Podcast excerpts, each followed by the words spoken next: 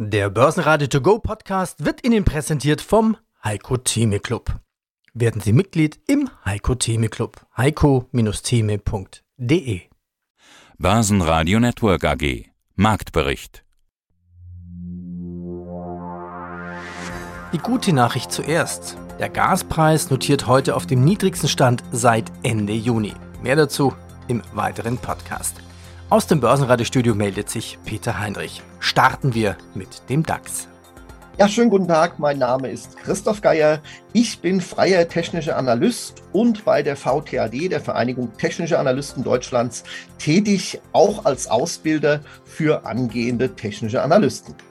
Steigen wir ein in die Charttechnik. Der DAX ist am Freitag am Vorwochenhoch von 12.675 Punkten gescheitert ja, und hat wieder nach unten abgedreht, womit auch eine mögliche Bodenbildung nicht erfolgreich abgeschlossen wurde. Herr wohin treibt es denn den DAX? Ja, ich finde es momentan interessant, wie wieder die Analysen von selbsternannten technischen Analysten äh, sozusagen in die Luft sprießen. Da ist zum Beispiel von Dreifachboden die Rede, den ich leider gar nicht so richtig nachvollziehen kann. Denn, wie Sie schon richtig sagen, wir hatten ja in der vergangenen Woche einen Anstieg von einem viel niedrigeren Niveau als das, was da vorher äh, gesehen wurde, nämlich die Tiefs vom März und vom Juli. Da hatten wir Tiefs gemacht und das haben wir jetzt deutlich unterschritten und zwar zweimal. Es gab einen Hoffnungsschimmer jetzt in der vergangenen Woche, als wir das jüngste Tief von Ende September nicht unterschritten haben. Ja, und dann haben wir eigentlich einen freundlichen Freitagsschluss gehabt, der noch positiv war, aber doch die meisten Gewinne des Freitags wieder abverkauft. Und wir stehen jetzt wirklich an einem Scheidepunkt, wie es denn weitergehen könnte. Jetzt haben wir heute wieder ein bisschen freundlicheren Markt, aber das ist nicht so richtig nachhaltig. Von den Indikatoren her sieht es eigentlich gar nicht so schlecht aus. Die haben wieder nach oben gedreht, aber befinden sich im neutralen Bereich. Das heißt, es ist wenig aussagekräftig.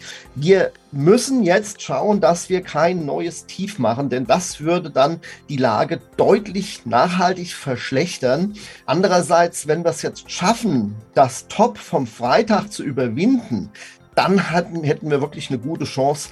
Aber das sehe ich momentan leider noch nicht, denn der übergeordnete Trend, der von Anfang des Jahres eben sich ja etabliert hat, der ist nach wie vor intakt und da läuft die Linie irgendwo knapp über 13.000 und da kommen wir, glaube ich, momentan nicht so schnell hin. Und wenn es nach unten geht, wo ist da die nächste Haltestation? Tja, Haltestation ist ein guter Begriff. Aber dann, äh, wenn wir jetzt, wie gesagt, das Tief von Ende September unterschreiten oder wie der Charttechniker sagen würde, rausnehmen, dann sprechen wir tatsächlich um den Bereich um die 11.400, 500. Da wäre dann so eine latente Unterstützung, wo es dann eben hingehen könnte.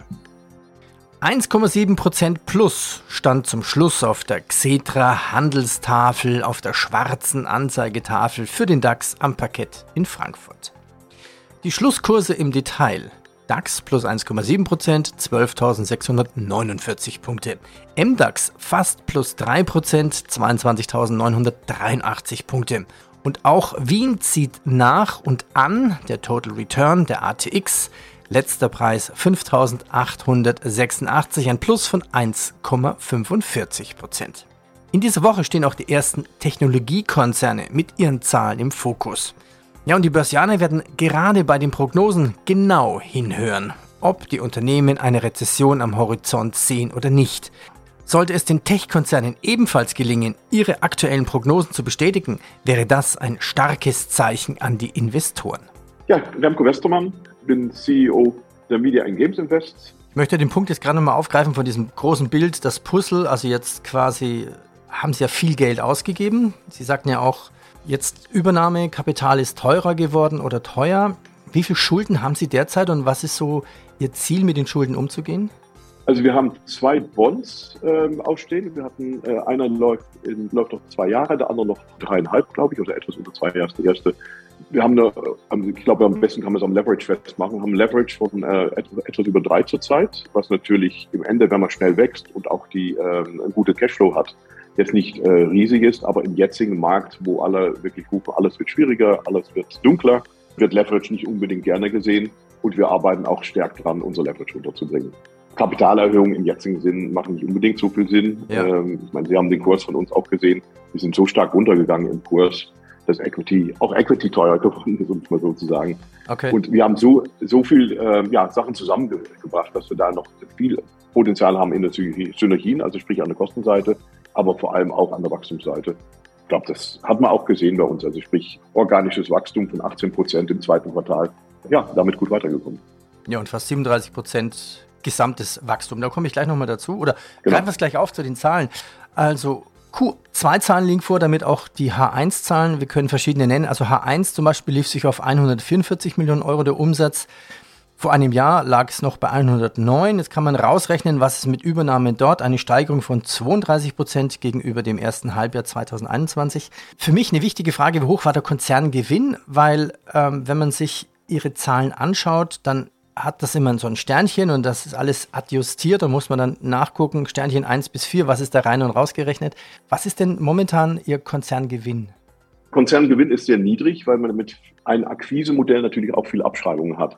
Also wir schauen eigentlich viel lieber auf unseren EBITDA beziehungsweise auf unseren Cash. Mhm. Es gibt ja verschiedene Arten, um auch Akquisen abzuschreiben und man damit einfach eine große Belastung auf eine, ähm, auf eine PNL bekommt natürlich, die man entweder weniger oder stärker machen kann. Wir haben aus Historie aus eigentlich immer viel abgeschrieben. Man kann auch mehr auf Goodwill buchen, dann schreibt man weniger ab. Für uns selber intern ist äh, EBITDA einfach ein sehr starker Gradmesser. Wir haben 81 Millionen äh, EBITDA gemacht in den letzten, letzten zwölf Monaten, um es mal so zu sagen. Und äh, aber wenn wir auf EBIT gehen, waren es 64 Millionen. Ja, Firma, auch das wächst sehr stark. Unsere Themen in diesem Interviews Infrastruktur 4.0, Funkmasten, Glasfaser und digitale Rechenzentren. Ein Interview mit dem Vorstand von Media and Games Invest. Die Story vom nur Spieleanbieter zum Ad-Software-Plattform-Anbieter. Und die Chartanalysen mit Christoph Geier. Zum DAX, Lufthansa, Credit Suisse, Trägerwerk und JP Morgan. Adidas hat aus dem Verkauf der US-Marke Reebok 1,5 Milliarden Euro über einen Aktienrückkauf an seine Aktionäre weitergereicht. Lufthansa verdoppelt die Prognose und erwartet nun ein bereinigtes Ergebnis vor Steuern und Zinsen von mehr als einer Milliarde Euro. Lufthansa. Ja, der Pilotenstreik bei der Lufthansa-Tochter Eurowings könnte heute etwa 20.000 Passagiere treffen und den Flugbetrieb der Billig-Airline ja, zu fast der Hälfte lahmlegen. Legt sowas auch den Trend bei der Lufthansa-Aktie lahm? Bislang hat man da in der Kursbewegung noch nicht viel gesehen, zumal Lufthansa ja nun auf einem insgesamt sehr niedrigen Niveau liegt. Ich meine, man muss sich mal vor Augen halten, Ende 2017 haben wir noch bei über 20 Euro gelegen. Jetzt liegen wir gerade mal so bei 6 Euro. Das heißt, der Abwärtstrend ist hier schon viel, viel länger im Gange, als wir das jetzt beim DAX von Jahresanfang sehen.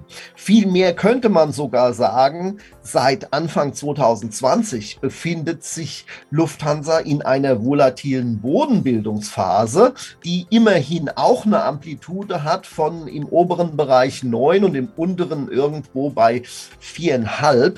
Also von der Warte her ist es schon sehr ambitioniert, hier von der Bodenbildung zu sprechen. Aber es ist auf jeden Fall kein nachhaltiger übergeordneter Abwärtsdruck mehr da. Die letzten Tage oder der Oktober ist eigentlich jetzt bei Lufthansa schon recht positiv gelaufen. Allerdings sind die Indikatoren jetzt auch schon im überkauften Bereich nach diesen wenigen Anstiegsbewegungen. Das heißt, ob wir jetzt das schaffen, das Top vom August wieder zu erreichen, was in etwa so bei knapp 7, 680 gelegen hat, das wird man dann sehen müssen. Insgesamt ist aber offenbar die Lufthansa wirklich momentan in einer übergeordneten Bodenbildungsphase. Naja, und wenn da mal ein bisschen Nachfrage reinkommt und wir diese Zone, die wie gesagt im oberen Bereich um die 9 Euro liegt, erreichen, dann ist auch eine gute Chance gegeben, dass das dann mal nach oben ausbricht. So weit sind wir aber im Moment noch nicht. Das wird sich noch ein bisschen hinziehen und ob wir das dieses Jahr noch schaffen, wage ich zumindest mal vorsichtig zu bezweifeln. Der neue britische Finanzminister Hunt nimmt das erst im September von der Regierung angekündigte Steuerpaket weitgehend zurück. Das Pfund geht auf Erholungskurs.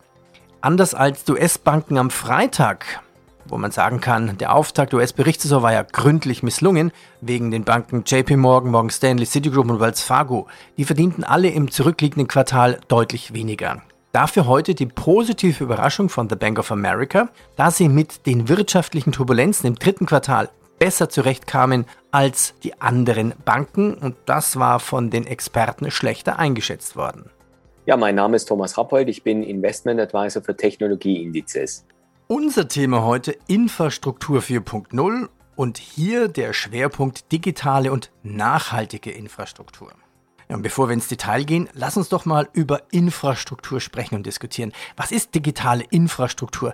Könnte man so zusammenfassen, am besten merkt man es, wenn irgendwas nicht mehr funktioniert. Also wenn man im Norden zum Beispiel auf Züge wartet und kein einziger kommt. Oder wir uns jetzt vorstellen und Angst haben, scheiße, was ist, wenn der Strom ausfällt im Winter? Beides sind gute Beispiele und mit beidem beschäftigen wir uns ja aktuell. Man nimmt es ja so selbstverständlich hin und sagt, Strom kommt aus der Steckdose oder Internet kommt aus dem WLAN quasi. Aber tatsächlich auch fürs WLAN brauchst du zum einen Strom und brauchst du natürlich bestehende Funkverbindungen. Und da sind wir bei, bei einem Thema der digitalen Infrastruktur. Das ist das Thema Funkmasten. Und das andere Thema im Bereich digitaler Infrastruktur sind Glasfasernetze aber auch digitale Rechenzentren. Funkmasten, Glasfaser, digitale Rechenzentren. Aber wenn da jemand was Böses vorhat, kann man sich auch nicht darauf schützen, ne? Oder, oder naja, man, man könnte das schon. Ich meine, wir haben ja wieder wieder gesehen, dass wir insbesondere in Deutschland wiederum nur bedingt abwehrbereit äh, sind, weil wir die Gefahren, die es gibt, weil wir ja immer nur an die Gutmenschen denken, an die Gefahren, die es gibt, wie wir jetzt gesehen haben bei dem Thema Pipeline oder auch bei den, bei den Anschlägen auf das Bahnnetz. Das ist vielleicht nur, nur der Einstieg. Ich wundere mich immer, wenn ich ganz normal durch die Straße laufe, wie gerade vorher eben auch dann, und sehe dann einfach diese Glasfaserschränke dann, die bei jedem ums Eck stehen, wo drauf steht Telekom, bringt der Glasfaser ins Haus dann. Die sind noch nicht mal irgendwie gesichert, die kann man einfach aufmachen und da kann man entweder einen Laptop hinhängen dann und die Daten da abrufen oder man kann ganz brachial dann einfach einen Schneider nehmen äh, dann und äh, eine Schere dann und die, also einen großen Schneider dann und, und das, die Kabel durchtrennen zum Beispiel. Zu den Energiethemen. Die Politik hat entschieden, alle drei deutschen Atomkraftwerke am Netz zu belassen. Das Ganze muss jetzt noch der Bundestag durchwinken. Der Fortschritt bei den Ersatzlieferungen für russisches Erdgas wird spürbar. Der Preis für europäisches Erdgas hat zum Wochenbeginn weiter nachgegeben, wenn auch auf hohem Niveau. Am Montag kostete das Gas in den als richtungsweisenden geltenden Terminkontrakten DFF für niederländisches Erdgas im Tief 132 Euro je Megawattstunde. Das waren gut 5% weniger als am Freitag und die Hälfte als im März. In die Schweiz. Die Credit Suisse, die einst gefeierte Schweizer Bank, kommt irgendwie ins Trudeln. Ja, und die Credit Suisse soll nicht nur den Verkauf von Teilen der Investmentbank prüfen, sondern auch von Teilen des Schweizer Geschäftes. Das ist eigentlich schon irre. Da muss der Druck ziemlich groß sein. Wie viel Luft ist denn beim Kurs nach unten? Luft nach unten hat eine Aktie generell immer bis zur Nulllinie. Nein, Spaß beiseite. Wir sind auch hier in einem übergeordneten Abwärtstrend, der schon seit 2007 anhält. Also das ist schon sehr, sehr lange und zeigt doch, äh, selbst Erholungsbewegungen sind dann klar prozentual und wenn man das unterjährig sieht, kann man damit sicherlich auch Geld verdienen. Aber inzwischen liegen wir halt eben nur noch im Bereich von fünf. Und das ist doch eigentlich ja, schon ziemlich heftig, was sich da ereignet hat, wo wir doch von über oder von um die 100 kommen. Allerdings, und das ist auffällig, wir hatten zwei interessante Situationen in den letzten Monaten. Die eine ereignete sich im Juni, als wir einen Schub nach unten gemacht haben. Da sind die Umsätze kurzfristig recht deutlich angezogen. Und jetzt zum Schluss Ende September, da haben wir nochmal rückläufige Kurse gehabt, auch, und das ist das Interessante, mit hohen Umsätzen. Also es könnte sich um eine Ausverkaufssituation gehandelt haben, aber, und das finde ich das Spannende, ich hatte eben schon mal äh, von einem Hammer gesprochen, das ist nämlich das Pendant zum Shooting Star auf der Unterseite.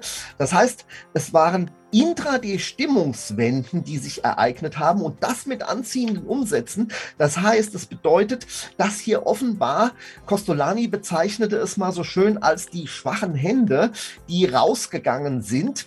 Und das könnte sein, dass das sich hier Ende September ereignet hat. Seitdem haben wir leichtes Anziehen in den Kursen gesehen, aber keine großartigen Umsatzanstiege. Von der Warte her, ja, es könnte eine Ausverkaufssituation gewesen sein, aber Bodenbildung wird wahrscheinlich noch ein bisschen auf sich warten lassen. Wenn ich jetzt den Namen Monte di Paschi nenne, da klingelt es vermutlich bei dem einen oder anderen von Ihnen. Das war doch das Problemkindchen die Problembank aus der Finanzkrise aus Italien. Die Bezugsrechte sind im freien Fall. Zum Start der 2,5 Milliarden Euro schweren Kapitalerhöhung stürzten die Bezugsrechte auf die neuen Aktien der italienischen Krisenbank Monte dei Paschi um 91 Prozent und kosteten nur noch 70 Cent. Noch ein Wert, schauen wir nach Deutschland. Gewinnwarnung von Trägerwerk. Trägerwerk ist ein Medizin- und Sicherheitskonzern. Also man findet Trägerwerk überall dort, wo man mit Gasmasken arbeitet, auch ganz viel in Krankenhäusern. Der Grund ist einfach, dass die Preise steigen und die Preise nicht sofort weitergegeben werden können. Was bedeutet das charttechnisch? Tja, also Trägerwerk analysiere ich immer wieder sehr, sehr gerne. Auch nicht zuletzt, weil ich gute Erinnerungen an Träger habe, denn ich war ja mal in der Feuerwehr tätig und habe da unter Abendschutz gearbeitet und die Modelle von Träger haben mich da nie im Stich gelassen und haben immer hervorragende Arbeit geleistet und waren einfach zu bedienen. Also von der Warte her immer wieder gerne genommen. Leider spiegelt sich das im Kurs, im Chart nicht wieder, denn tatsächlich haben wir auch hier einen Abwärtstrend seit Anfang 2015 im Bereich um die ja, 45 bis 50 Euro hat sich so eine Unterstützungszone herausgebildet. Die wurde schon mal 2019 unterschritten und jetzt in diesem Jahr leider schon wieder unterschritten. Also die konnte nicht gehalten werden. Von der Warte her, äh, ja, übergeordnete Aufwärtstrend intakt und immer noch diese Unterstützungszone, die jetzt nicht zurückerobert wurde. Im Gegenteil, als wir jetzt durchgebrochen sind, sind wir von unten rangelaufen und daran wieder abgeprallt. Das ist eine negative Situation leider und die Indikatoren geben auch momentan keine Hilfestellung, sondern sie laufen im neutralen Bereich. Also von der Warte her brauchen wir auch hier noch erstmal eine Bodenbildung und das wird offenbar noch ein Stück weit dauern. So gesehen, Trägerwerk leider im Moment noch kein Kauf. Apple meldet, wegen den strengeren US-Exportkontrollen für chinesische Technologieunternehmen hat Apple einem Medienbericht zufolge seine Pläne zur Verwendung von Speicherchips von Yanzen Memory Technologies auf Eis gelegt. Börsenradio Network AG Marktbericht Der Börsenradio To Go Podcast wurde Ihnen präsentiert vom Heiko Theme Club. Werden Sie Mitglied im Heiko Theme Club. heiko-theme.de